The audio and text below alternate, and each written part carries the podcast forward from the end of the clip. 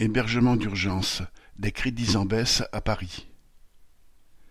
Les crédits attribués par l'État aux associations parisiennes pour l'hébergement d'urgence vont diminuer de 6%.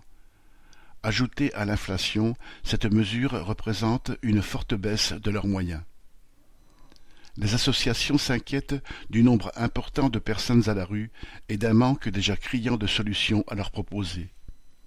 L'été est une période qui voit en général beaucoup d'expulsions locatives qui vont être désormais facilitées par une loi votée en juin.